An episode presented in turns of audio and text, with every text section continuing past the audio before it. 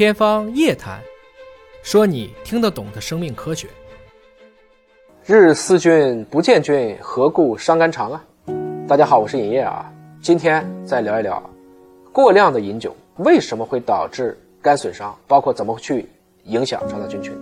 我其实讲过好多次了啊，比如说饮酒的时候怎么护胃啊，我推荐过我们华大的益舒这个产品。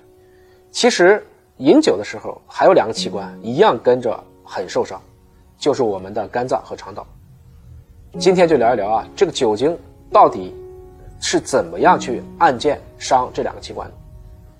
肝脏和肠道呢都是重要的消化器官，它们之间呢其实交流密切，也被称为叫做肝肠轴。这两者呢是经过首先是胆管，然后是门静脉，还有体循环来进行一个双向交流的。肝脏的产物会影响肠道菌群的组成。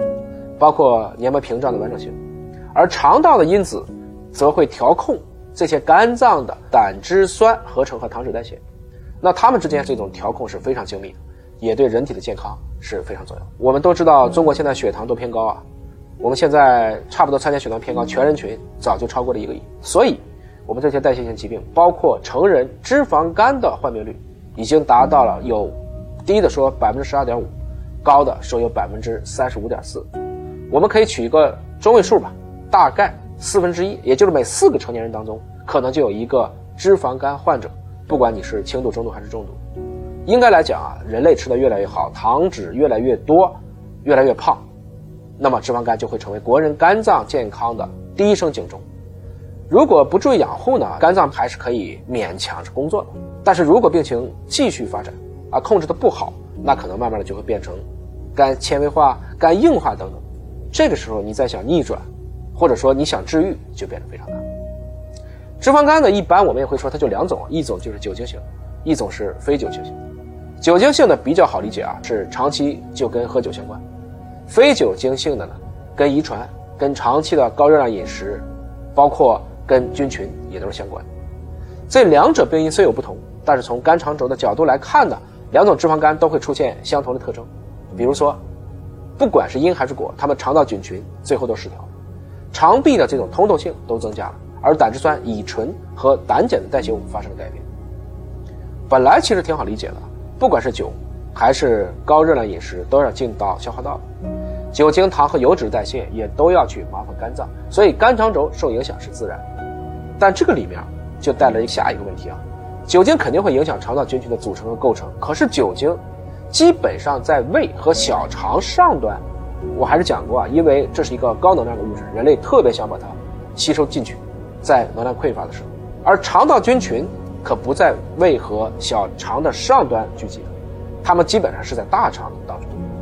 所以酒精，我们说绝大部分并没有直接的去影响到这些菌群，我们叫山回路转不见菌。但是最后你为什么却使得？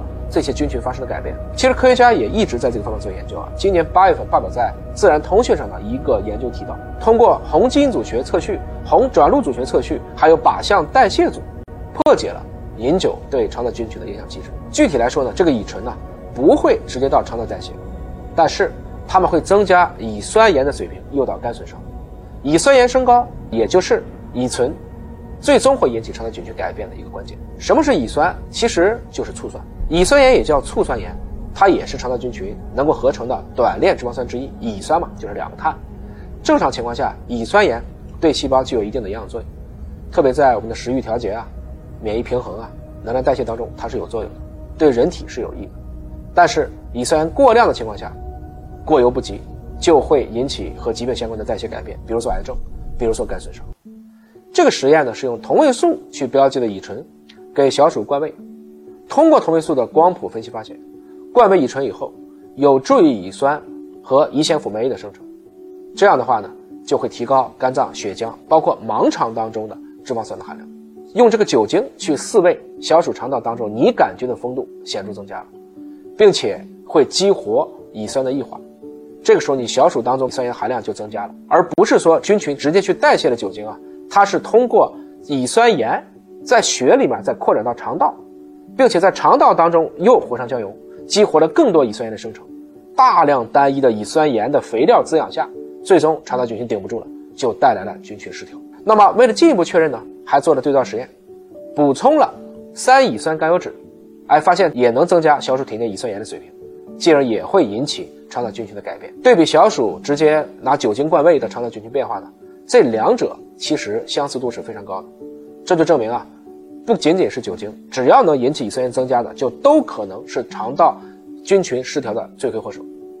但是，如果没有乙酸摄入条件下，光说乙酸引起的菌群变化，它并不诱导肝损伤，这就意味着喝酒，到酒精被吸收产生乙酸盐，再作用到肠道，再经过肛肠轴去伤肝，这一个圈儿饮酒还是一个诱因，而肠道菌群紊乱。至少对这个案例来讲呢，它算是饮酒后乙酸盐升高的一个副作用，也就是它是个果，它并不是因，因还是过度饮酒。所以酒精呢，可能大部分未见菌，但不妨碍让我们肝肠俱伤。但是不得不说哈，适量的酒精啊，其实这不仅仅是中国人，全世界人类都会为此快乐和上瘾，甚至很多的动物也都会受到这些致幻植物的影响，甚至沉迷。我们知道养猫有一种叫猫薄荷。猫薄荷会让很多猫欲罢不能，吃了以后啊，就跟人喝多了酒一样兴奋啊，打滚啊。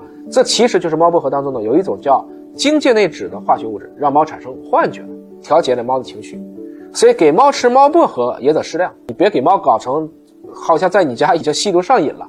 同样的，我们人类的喝酒也要去限量。